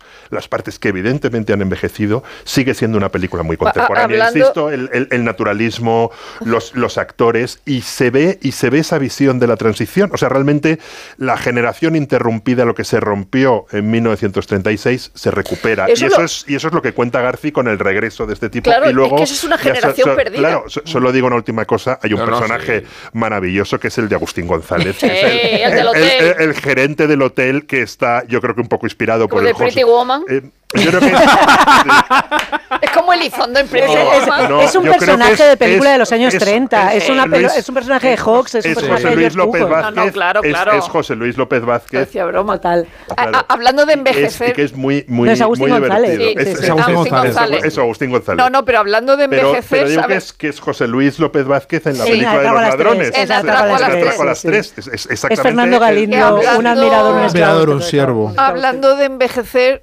Encarna Paso tenía 52 años. Es fuerte, Sí. fuerte como era lo de las mujeres entonces. Bueno, Sí. te quiero decir que, que, que como este año hubo una, una exposición de sobre volver sobre el 40 aniversario del, del Oscar a volver a empezar, luego eh, Garci re- regaló algunas de las cosas que estaban en la exposición. A, a, a Luis Enrique le regaló el cavia escrito a mano sobre Gil Parrondo, pero eran unos folios escritos a mano, te lo juro. Y a mí me regaló eh, en la portada del comercio falsa Anda. con. Antonio Ferrandi llegando a Gijón y era una- en la Qué portada guay. del comercio y la, tengo, y la tengo en mi casa. Y luego lo de los actores es que me parece tan fundamental. En el caso de Agustín González menos, porque siempre nos ha parecido serio, ¿no? Pero antes que en el crack me- me- eh, cu- ha empezado Isabel hablando de por qué no era Landa la persona adecuada. Y Yo cuando, cuando Fernán Gómez dice eso de que los españoles no estamos dotados para el cine, aparte de, de- de dudarlo, eh, desde luego sí estamos dotados para los actores. O sea, no, yo no, eh, los actores están dotados para ser actores, ¿no? Entonces, eh, eh, y, había hablado también de transición, por eso se me han juntado esta, esta, eh, eh, la idea en la cabeza. Es decir, el- la, la persona de Alfredo Landa, la persona de José Sacristán en, en las primeras Miguel películas Reyán de, como secundario. de, de Garci o José Luis López Vázquez, es decir, como unos personas, unos actores que eran cómicos, absolutamente cómicos en películas a veces buenas, a veces malísimas, cómo se convierten en unos actores extraordinarios Sí. después. Sí, les da es verdad que tú puedes pensar, eh, eh, Alex Guinness era un actor cómico en la Ealing, o sea, era- era siempre un actor cómico y luego no te lo imaginas como un actor cómico, ¿no? Pero como todos esos eh, eh, actores han sido actores cómicos en películas malas o buenas y luego han sido actores extraordinarios y extraordinariamente dramáticos. Él, él siempre ha visto, digamos, esa, esa versatilidad en los actores que también tiene que ver con los actores que a él le gustan, porque no hay que, ah, no hay que olvidar que el actor favorito de, de, de García es como en criterio y coincidente con el mío, evidentemente, es Cary Grant, que es el, ese- Sí, esa persona duda. que tiene el rango amplio de poder darte el drama, Porque drama, es el mejor actor de cine de la efectivamente, y la comedia más física, que era, un- de hecho, es un tío que es un payaso que viene de- del circo. Claro, o sea Saltimbanqui, de hecho hay una es un- película de Saltimbanqui. Eso es. Sí, volviendo, vol- vol- volviendo a empezar otra vez con, con la, el, el carácter testimonial de, de- de esta novela, de esta película y de este, y de este cine, de este periodo, ¿no? De, de cómo retrata la transición. Eh, yo siempre pa- parece que es un demérito, ¿no? Parece que dice, no, es que está contando, eh, está contando lo que sucedía en ese momento, está contando eh, el espíritu de la época. para es un No, no, pero, pero- pero a eso iba, a eso iba, que parece que es muy difícil captarlo. Es decir, Total. Es muy difícil captar lo que capta García, es muy difícil captar esa, eh, ese espíritu de España, esa, es- esa la, la centralidad de algo que en ese momento es marginal y que no aparece en el, rela- en el discurso, ¿no? No, no está en las crónicas, no está. la- lo- los los mm, eh, republicanos van volviendo, eh, salvo mm, pocas excepciones como la Pasionaria y Alberti y demás y poquitos más, van volviendo de tapadillo, los que van volviendo, va- es, es, eh, casi nadie les hace caso, no, no, es, no es una. No les conocen. No les En conocen, vuelven no a un país. No saben quiénes son hasta que no llega la prensa. Vuelven a un Bueno, país totalmente desconocido eh, para ellos. Es ellos el libro también es todo. maravilloso de Max Saub sobre Ese libro su regreso. totalmente. La gallina, que ciega es uno un de libro La gallina estupendo, ciega, es que es un libro que también al principio pues, ha advertido también, que, que- que realmente recoger ese, ese espíritu como algo fundamental de lo que está ocurriendo en España y como, como la- el, el gran cambio y la gran transformación del país y de, de algo, una, un- una época que se muere y además que está encarnada en, la, en el personaje de Ferrandis, eh, es, es muy difícil de ver. Es decir, Mm. yo creo que es muy difícil de ver y ese es el, el gran valor que todavía hoy tiene volver a empezar. Es decir, el gran valor de, de poder conocer, cuan- a veces banalizamos demasiado el hecho de, para conocer la historia tienes que ir a ver las novelas, tienes que ir a ver eh, el cine. El cine de Garci de esos años, y, volver a, eh, a empezar quizá muy en especial, eh, explica muy bien qué sucedía entonces. Claro. Explica muy bien el regreso, explica... eh, si quieres entender España, tienes Es que que ver el, eso. el arranque de volver a empezar es él no dando crédito a que Agustín González no sepa quién es realmente. O sea, Oye, él está una- como parado diciendo, me dirán, y es que no sabe realmente quién es. Ay, usted viene por aquí, es como tal. No sé, no sabe. Y acaba de recibir el Nobel dos días antes. Dice, me han dado el Nobel dos días Sí. antes y esta persona en este hotel en Gijón no sabe quién soy. Y una de Esa las es la España pruebas, de, de y principios una de las 80. pruebas de que se Cuando se acierta entera es que genera debate. O no Sí, sé sí, qué. o sí, de- Pero una, una de las pruebas del acierto es que genera debate, que genera incomodidad y que Sí. hay gente que no se reconoce en, en, la, en, en el país que está contando volver a empezar y para prueba es eh, el que no quiero incomodar a Willy ni tal, pero, pero el editorial famoso que el país le dedicó cuando, cuando le dan el Oscar a volver a empezar, que es un, eh, un editorial en el que, bueno, pues, en fin, por un lado celebran y por otro y por otro. Una Sin embargo, sin embargo, hay que leído ahora, incomprensible. le- leído ahora incomprensible. Sin y- embargo, y bastante sin embargo el sí. Oscar es un proyecto común del Instituto de Cinematografía en ese momento que se pone a todas y dicen vamos a por el Oscar y lo vamos a conseguir. Y desde Pilar Miró, que es la persona que está en ese momento al, al cargo, hasta absolutamente todo el mundo está a favor de obra para conseguir ese Oscar. Y el Oscar se consigue con buenas películas, evidentemente, pero también es una campaña y para eso hace falta trabajar. Con no mucho. buenos antecedentes. La película se estrenó en Asturias, en Oviedo, en Gijón. eh, tuvo poco éxito. Eh, tuvo poca repercusión en las salas Sí, no españolas. tuvo- no Sí, tuvo mucho no, no, éxito, no. ¿no? Es que no, era una historia que se quisiera escuchar entonces. Yo recuerdo haberla visto en Cine Centrofama. Pero cuando se reestrenó después del Oscar, porque esa es la segunda vida de la película y la que la coloca en tanto en audiencia como en recaudación, eh, mencionabais el editorial del país, es que la crítica que se le hizo entonces en el propio país tampoco era muy partidaria. Morosa y hueca, se decía de la película, y dice que con excepción de Agustín González no aportan los O sea, bódalo tampoco. intérpretes De una mayor clarificación, establecidos en líneas muy generales, sin el soporte suficiente ni el análisis psicológico. Eh, Es que- premio Oscar. eh. Tenemos el cliché de que solo hablamos de la guerra civil y, de- y que estamos en- emperrados en, Sí. en la guerra civil y sus consecuencias y aledaños y, y toda, toda esa sentimentalidad, pero en, en realidad cuando se produce eh, volver a empezar, y eh, estamos hablando de, de- de- del año 82, mm, España no quiere mirar atrás. Eso Es decir, España está mirando hacia No, adelante. claro que O sea, no, es un claro, tema es incómodo, antipático, que se percibe de una Lo forma que- con, con mucho rechazo en ese es el momento. libro- es el libro de Totalmente. Maxau. Sí, sí, y sí, lo sí. que La guerra dice civil es en de- los 90. es Y lo eso. que dice de esa generación lo dice eh, Ignacio Varela cuando saca su libro de Felipe González.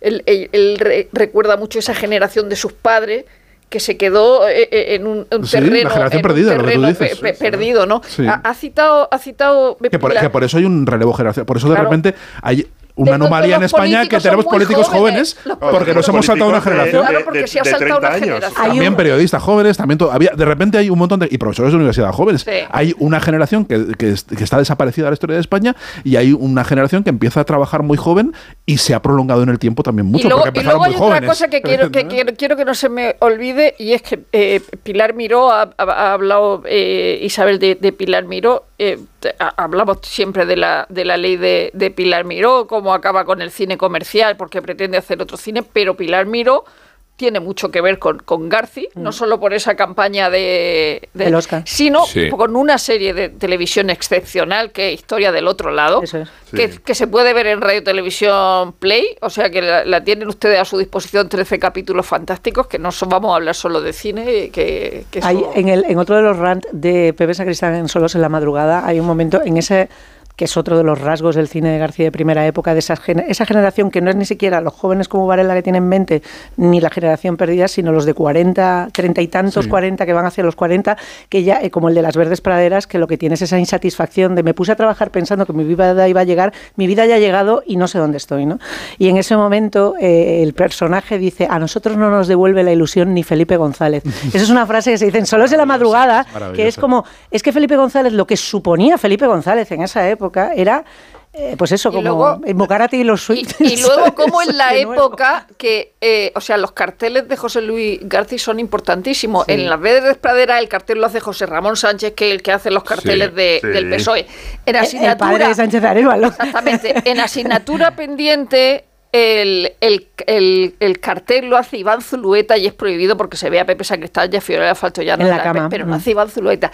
Y en el abuelo lo hace Úrculo. O sea, los carteles de Garci son la leche. Son chulísimos, son chulísimos. No Y el- sabía que había hecho Iván Zulueta. Sí, sí, Y- y ya que- Yo lo de, lo José Manuel, lo de José Manuel Sánchez sí lo, yo llegué a tener ese ese Yo el póster del entero. PSOE sí. Bueno, es que El- el- otra persona con la que no- nos hemos criado es José Ramón Sánchez en, la, La en.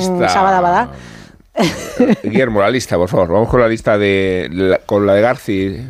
El, el libro que, que he de visto, mayor a menor, eh. Estaba justo mirando, se puede conseguir. Vamos, eh, hay, hay ejemplares. Hay ejemplares disponibles, podrías dedicar y alguno, en- Y en, y en Iberlibro, o sea que se puede conseguir. 100 cinéfilos dicen sus películas. García empieza con Amanecer, eh, de Murna o Ángel de Lubitsch, La regla del juego de Renoir, los ángeles tienen, tienen alas. Casablanca, La mujer pantera, Perdición, Las campanas de Santa María, es una lección curiosa. The, The Were Spendable, la película de Ford de la que hablé no hace sí, mucho hablando Ford, la película de guerra Sí. de Ford. Y luego me he acordado al ver la lista que la descubrí ahí, porque no Sí. la conocía y dije, coño, y, y esta película de Ford que no, que no conozco la descubrí ahí, en un lugar solitario, cautivos del mal, los sobornados, peliculón. Eh, Estamos a la lista comentada por- Tokio por Guillermo. Mo- Monogatari de Osu, Centauros del Desierto no podía faltar, tú y yo no podía faltar, de Entre los Muertos, de la que creo que hemos hablado hace poco. Sí, hace Tiempo de hablar, tiempo de morir. Un extraño en mi vida, que es una película de la que no me acuerdo, La evasión, de Jacques Beckett, que tampoco, Gertrude de, de Dreyer, y luego El verdugo, que es la, la- la única española. Eh, una elección muy curiosa de Billy Wilder, que ocurrió entre tu padre y mi Le madre. encanta Avanti, le encanta Es Avanti una película que a mí me gusta muchísimo, con uno de los mejores Sí. chistes de Billy Wilder, que van en un helicóptero sobre el Mediterráneo y va un tío de la CIA y dice, eh, Grecia está a la izquierda, y dice el tío de la CIA, no mientras yo esté aquí. y, y que transcurre en la isla de... Y que, transcurre- y que transcurre en la isla de Ischia y que es una absoluta maravilla. Con Y una de las me- hijas me de John encantó, Mills, me- la, la hija no famosa de John Mills. Me encantó la elección de Woody Allen. Luego hace una trampa, no vale. El Padrino 1 y El Padrino 2 como una sola película. O sea que nos mete, nos mete, nos mete una película de esto. No, tienes que mojarte. ¿Eres del Padrino 1 o eres del Padrino 2? Eh, Manhattan y Ed Wood. Yo creo que, no sé si Ed Wood es una lista del, del- de, creo que es una lista que hizo en el año, creo que es un libro del 98. No sé si ahora le tocase hacer esa lista de las películas Sí, recientes. eh, hubiese, hubiese sobrevivido. El, el otro día, el otro día en una- eso con Blancanieves en una de yo- mis listas. Sí, Dije yo creo que lo mejor que se puede decir de esta lista es que te apetece ver todas las películas y te, y- y apetece ver las que no, las que no Ed Wood has, no. las que no has visto. Pues mira, el otro día escuchaba de nuevo otro, otro programa de los Cowboys, le volvían a preguntar, o sea, de repente se preguntan cada cierto tiempo ellos cuáles son sus películas favoritas y tal. Como y Garci Willy, en los yo, últimos ah, tiempos se queda con tú y yo porque dice que resume todo lo que le gusta del cine. Que está Cary Grant, que está Deborah Kerr, que están en un transatlántico, que es una cosa como de cine de antes. Y tal. ¿Dónde ta- Lo dice, que lo dice en el libro sobre Deborah Claro, Kerr, que, paran en mitad del Mediterráneo en una isla para tal y cual y para, para hacer una visita a un sitio que no existe y luego termina en Nueva York. Dice, tiene todo lo bueno y además tiene toda la parte del melodrama, el, el momento en el que crees que todo se va a echar a perder, el romanticismo exacerbado. Dice, ¿qué más se le puede pedir a una película? Y mira que hay varias versiones de, de tú y yo, se queda con la de Macari. Eh, como Las dos son de comprenderéis, Macari. Sí, la, la de color, quería decir la de color. como Perdón. comprenderéis, Miguel Venegas también se suma al homenaje Obvio. porque anda que no tiene terminales deportivas Hemos mencionado al Atleti, Atleti, ¿no? Me, ha Oye, parecido... Atleti. Renglones Deportivos es uno de los mejores libros que se han publicado en los últimos años con su recopilación de crónicas deportivas. Y el campo del gas. ¿Y el campo del gas? Pues de eso habla Ah, Venegas. mira, claro. En el campo del gas se jugaba al fútbol, sobre todo. Era un rectángulo de arena con espacio alrededor, lo justo para que el público se amontonara para ver los partidos y se pudiera caminar por detrás hasta encontrar un espacio libre. Unos metros más allá, la calle del gasómetro y en el fondo el Paseo de las Acacias de Madrid. Allí jugaban los equipos del barrio, el Ferroviaria o el Cuatro Caminos. Llegó a jugar el antiguo Getafe también, pero la fama alcanzó al campo del gas porque los viernes por la noche se improvisaban cuadriláteros levados, se desplegaban sillas de madera y se montaban veladas de boxeo y lucha libre. Fue en aquellas noches de los años 60 y 70 cuando el boxeo español se hizo en el campo del gas, entre puros y copas del bar al aire libre.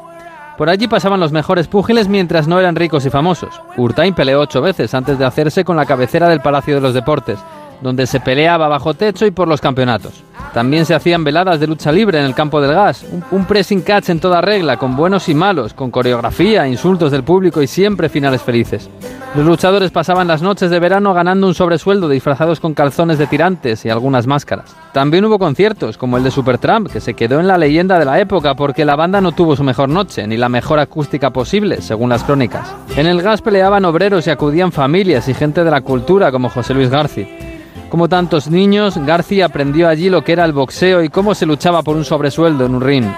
En 2016 le dedicó uno de sus libros más personales con aquel nombre, El campo del gas, una crónica de un Madrid desaparecido y casi olvidado, donde se soñaba con un campeón español al estilo Sugar Robinson, Joe Louis o Muhammad Ali. Los recuerdos de García han quedado allí, en aquel libro, que no es lo único que García le ha dejado a la prosa deportiva. En 2022 se publicó Renglones Deportivos, un glosario de la carrera del cineasta como corresponsal de los mundiales del 98 y el 2002 y de las Eurocopas para la ABC. Un poco de huella del García futbolero que vivió su infancia como testigo del Madrid de Di Stefano, Puskas y Gento. Porque García es del Atleti, pero venera también el recuerdo de aquel Real Madrid para la historia, que era el de su padre, con quien iba al Bernabéu cuando los niños entraban gratis y con quien se enganchó también a las veladas del campo del gas. Hoy no hay boxeo allí ni tampoco partidos de fútbol de los equipos del barrio. En los 90 la empresa dueña del terreno, Gas de Madrid, cerró el campo para construir un aparcamiento. Hoy es un edificio de viviendas con un telepizza en la esquina por la que se entraba a los vestuarios. De aquello solo quedan los supervivientes y la memoria escrita de José Luis García. En Onda Cero, La Cultureta. ¿Sabes todo lo que rascas con un rasca de la 11? Pues imagino que si te toca puedes rascar mucho dinerito, ¿no? Claro, y momentos inolvidables, o muchas, pero que muchas risas. Y sí, también puedes rascar premios de hasta un millón de euros. Ah, pues entonces dame un rasca. Con los rascas de la 11 puedes ganar momentazos y premios de hasta un millón de euros. Rascas de la 11. Rasca el momento. A todos los que jugáis a la 11, bien jugado. Juega responsablemente y solo si eres mayor de edad. En Onda Cero, La Cultureta. Rubén Amón. ¿Tú? Tú no sabes quién eres, maldito cobista. Tú eres un ser rastrero y un ladrón. Tú eres el alcalde de esta ciudad porque tiene que haber de todo. Tú vives de dar contratas a tus compinches y de robar. Y además, y eso es lo peor de todo, eres un pelagatos que terminarás envenenando a media humanidad con tus fideos falsificados. Don Rodrigo, yo no puedo Tú puedes consentirlo todo. Y recordar. ¿Puedes recordar cuando llegaban los inviernos crudos? ¿O has perdido la memoria al mismo tiempo que la vergüenza? Solo con el vino que me has escamoteado durante años y años. Que te dejábamos escamotear para que así pudierais salir mejor de los apuros. Se podría emborrachar un millón de veces este cura cuyo vientre no es ya sino una bodega sin fondo. Repórtese, conde, que está faltando el respeto a un ministro de la iglesia. Esta es la película que ha elegido Sergio del Molino, pero no sé, no sabrías hacer unas no, pequeñas no, acotaciones, no, ¿no? es que- preliminares. O sea, esta película se puede ver en la radio. O sea, Es un serial, sí. es- Sí, eh, ahora sí, mismo sí. hemos escuchado a Fernando Fernán Sí. Gómez y a Paco Algora, ¿no? Y una de las cosas que me produce más melancolía a la, eh, a la hora de ver una película así es que está Fernando Fernán Gómez, que está Rafael Alonso, que Mm. está Fernando Guillén, Sí. que está María Masip, que está Emma Cohen, que están todos muertos. O sea, no está- hay Qué gente que está de viva. actor, Paco Algora. Hay Se gente me que está viva porque está Cayetana, Cayetana, Cayetana. Cayetana Guillén, ¿no? Pero yo creo que, que, que una adaptación extraordinaria de, de, de, de- de- de la novela de Galdós, ¿no? Es decir, que, que la hace, que la hace García, porque García es, es un, un escritor extraordinario que lo mismo eh, eh, escribe La cabina, que, que adapta a Galdós, que escribe No es bueno que el hombre esté solo, esa, esa de, la peli- de la muñeca hinchable, o sea, que es que... Es que Ujú. eh, es que García lo es todo, desde luego, y, y- y en este caso es que, me- me- ya te digo, me produce melancolía ver ni siquiera a María Masí. Sergio, entonces. Sí, es, una, es verdad lo que dice Rosa, que se podría escuchar la película sin necesidad de, de verla, porque bueno, la propia novela ya es muy teatral, la propia novela de, de- del abuelo. Sabes que Galdós, además de novelista, fue un grandísimo escritor de teatro, dramaturgo, y este podría haber sido una obra de teatro de, de, Galdós sin, sin ninguna duda. Está muy dialogada, como muchas, como muchas de las eh, de las novelas de, de Galdós, y entonces era fácil, relativamente fácil adaptarla, y yo creo que fue una elección estupenda porque mm, dentro de la afinidad que hay en el mundo de, de Garci con el de Galdós, que las hay, lo, hay mucho y creo que lo hay en la forma de dialogar, en la forma de plantear los personajes, ¿no? en la forma de, de ver el mundo, en la forma de, de- retratar esos, esos mundos con esa naturalidad absoluta, como que, te los encuentras como si, como si formaran parte de tu propia, de tu propia día a día. Eh, eh, el abuelo, que es una eh, novela tardía de Galdós, es de finales del siglo, del siglo XIX, y no es una novela madrileña y cuenta una historia también relativamente poco galdosiana, que es también una historia de regresos, una historia de regresos y una historia de regresos al norte también, con paisajes, con paisajes cantábricos, en este caso un indiano, el conde de Albrit, que, que regresa y se encuentra pues un chandrío gordo en, en, en- en su, en, en su feudo, en su antiguo feudo en el que se ha ido en una historia del siglo XIX, una historia de regresos de indianos que también es muy propia y que conoció mucho Galdós en sus, en sus épocas que en las que pasaba en Santander, que era su segunda ciudad y su segundo amor y su, y, y su, y su segundo paisaje. Entonces eh, creo que la novela reúne todas las características para que García la haga suya, para que García la, la convierta en una historia que suya y, y es probablemente mm, la una de las películas más teatrales, de puesta en escena más teatral que se pueda encontrar en, la, en, en García y da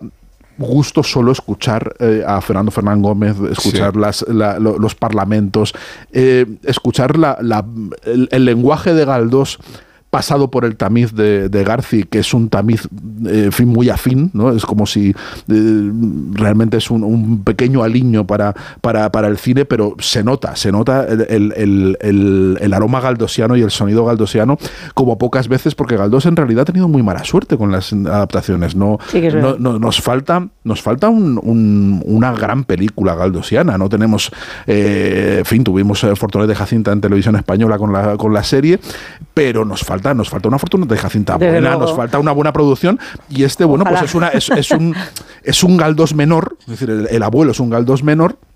Y está muy Tuvo bien seleccionado. Cuatro adaptaciones tú ha tenido esta Sí, novela. ¿no? sí, sí, sí, ha tenido, ha tenido varias adaptaciones. Y es porque es una novela muy, muy grata de adaptar. es una novela do- que, que- que es, que es relativamente fácil de llevar, de llevar al, al- al cine, ¿no? Pero es un Galdós lateral. Yo echo de menos y me hubiera gustado ver un Galdós central, una Fortunata de Jacinta, un, un, vamos, un Misericordia, un Miau, algún episodio nacional bien llevado Es que hay algunos a la, que se a la- prestan más a la otros. pantalla, sí. ¿no? Sí. Pero la- la- la- el- por ejemplo, la, la coralidad de, de algunas de las novelas de Galdós se adapta muy bien también a esa manera Sí, de contar que tiene García, sí, que sí, le gusta la Pero proliferación sobre todo de el lenguaje, porque personajes. si alguien entiende lenguaje, a duda, gente que dice que dice petimetre, que, que, en fin, que se llama que se insultan con insultos galdosianos, si alguien entiende eso es García. Desde luego. Luego, por otra parte, el tema de la cinematografía, que hemos aludido mucho al cine clásico, que evidentemente es de donde, de donde bebe García directamente y donde están sus afectos, pero él siempre dice que para cuando los- la gente joven le, le pregunta cómo aprender cine, les manda al Prado. Él dice que donde se aprende realmente cine es en el Prado. Dice, tú te vas, dice, no vas más de cinco cuadros cuando vas por visita. Dice, céntrate en cinco cuadros, los que sea. Dice, solamente con el Jardín de las Delicias, dice, ahí tienes para... A componer, claro. Efectivamente, la composición de cuadro, la profundidad de campo, los detalles, los insertos, los planos cortos, los... O el final de todo los eso- Fabelmans, claro, Eso es, es- todo eso está en el Prado. Dice, tú te vas para allá y ahí aprendes todo y apre- además aprendes a contrastar eh, colores, a, a- a combinar elementos, a ver a diferentes posiciones de cada uno de los personajes. ¿Ves cómo no se tapan? ¿Ves cómo estás viendo a todo el mundo? ¿Ves cómo...? Y todo eso se aprende eh, visitando el Prado, que, es, que también es una cosa de agradecer, desde luego. Sí, A mí, el, el- o sea, me interesa mucho más el Garci de la primera etapa, digamos, Mm. el, el, el Garci de, Y Tío Vivo, Tío la, Vivo es una de muy la buena película. transición. Me interesa mucho más que el, que el segundo Garci, lo reconozco. O sea, son películas a las que me gusta volver. Que Curioso, curioso, por cierto, que esta adaptación es eh, justo 100 años después de la novela. La Sí. novela es de 1897 Está y esta es del. Se rueda en el 97. Es, es verdad que tiene algo raro, está rodada sin sonido directo, lo cual se, se- se nota. Se nota, Eso lo hace mucho García llegado un momento. se, sí, se- sí. se nota mucho y es una cosa que. que En You Are the One también lo hace, sí. Que, que es una gran Pero también es un película sello de estilo, ¿eh? Es de un sello de estilo, es, es una gran película. de Remite actores. también O sea, al es de cine clásico, o sea, es el cine doblado. Solo por los actores, Rosa citaba a, a- a Paco Algora, que fue amigo de mis padres, y yo me, me acuerdo de él, es uno de estos actores impresionantes. Aquí está Agustín González español. también, Está Agustín antes, González, está- solo por los, por los actores merece muchísima pena, y naturalmente que es casi una obviedad por, por, por, por Fernán Gómez. A mí de Y Ferran Gómez tiene algo de película testamentaria, incluso de propio Sí, Ferran Gómez. sí, porque ¿verdad? además él, de- de- él también dice que no, que Fernán Gómez, eh, aunque parezca mentira, tampoco era la opción, eh, mm, digamos que los productores estaban más seguros de llevar a cabo para que hiciera este papel, que co- igual que no, no tanto como Landa, pero que sí en algún momento se dudó de si él debía ser el abuelo. Dice que no hay otra persona que pueda ser no el abuelo puedes, que no, no, Gómez. no, ¿que- ¿a Es quién pones? El personaje. Ah, Yo reconozco que de películas ¿Quién va a imponer última miedo? etapa O de, sea, de- o sea, en el Parlamento que hemos escuchado, eh, cuando venías, mi familia te daba el Ah, vino. claro, es que venía no- de casa nadie, con la barba ya a esas alturas. Esa, esa bronca, esa bronca. es Esa bronca, vamos, Es ¿qué dice eso Fran Gómez? Y dice, le devuelves el vino en ese Es momento. épica. A mí me sale una bronca así y me, me cago. Ah, Yo reconozco que la- de las películas de, de madurez de Garci tengo debilidad por Tío Vivo porque me parece que resume bien todos los elementos de lo que a él le gusta del cine y también la parte nostálgica que siempre está en todas sus películas, pero que tiene que ver con eso, con su, con su infancia y sus recuerdos de, de niño de, de posguerra y demás. Me parece como, reve- como, como reverso de como reverso amable de la colmena. es como, como si fuera la versión dulce Sí. de, de la colmena. Me parece que hace, que hace y porque el crack cero no lo cuento, aunque sea su última Sí. película, hasta la fecha no lo cuento porque forma parte de, de la historia de Germán Areta expandida, Claro. ¿no? Y me parece magnífica el crack cero, por cierto, que yo creo que, de la, que es la única película de García que he podido... No, alguna más he visto en el cine de, de sí, anterior, sí, pero la, la última mencionado antes, Are the One, eh, el, el placer que se concedió García a sí mismo haciendo una película en blanco y negro. En blanco ¿no? y negro, sí, doblada. Es como... Ahora nos parece, ahora, Con un par.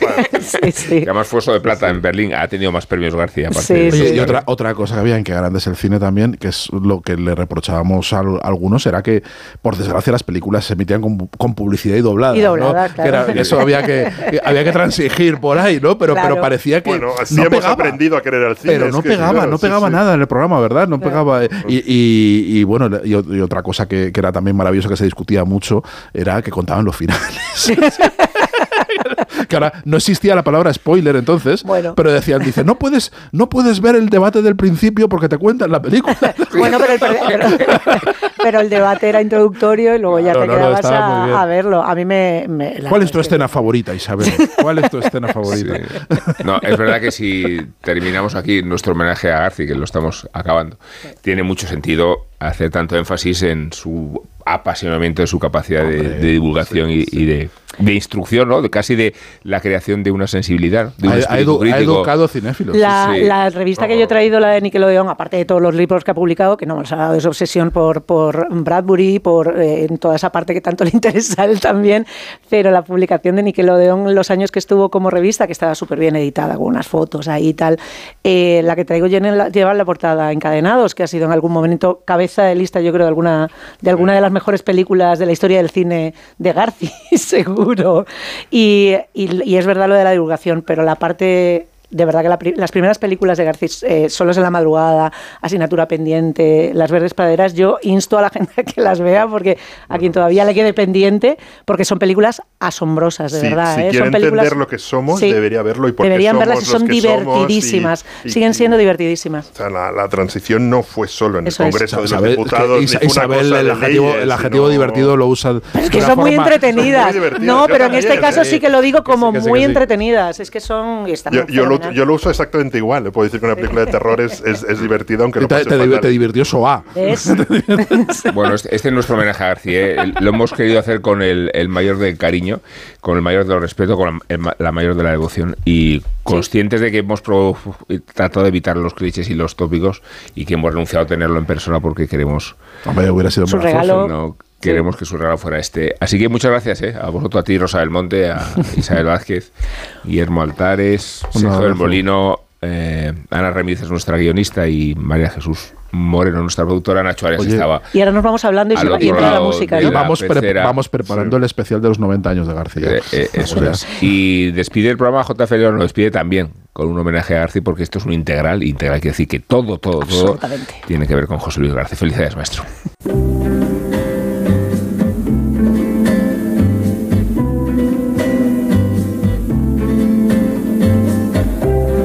Hablemos claro, el cine de Garci no se entiende sin la música, un elemento que en sus trabajos se convierte en un personaje más. Nadie puede negar la fuerte influencia del cine clásico americano sobre el director madrileño, él mismo ha reconocido en numerosas ocasiones que en su memoria van unidos esos grandes clásicos con sus bandas sonoras. Es tanta la importancia de ese colchón musical para el director que incluso en algunos de sus trabajos el mismo título de la película hace referencia directa a alguna canción. Hay ejemplos muy evidentes, como Volver a empezar y You Are the One, nexos directos a sendas composiciones de Cole Porter. Pero incluso antes de esos títulos, en el arranque de su carrera, Garci ya tenía una idea muy clara del uso de la música en sus películas. Y lejos de recurrir a composiciones ajenas, el director se marcó como premisa elaborar lo que podríamos denominar como una marca de la casa que diera a sus primeros trabajos un carácter propio y muy reconocible.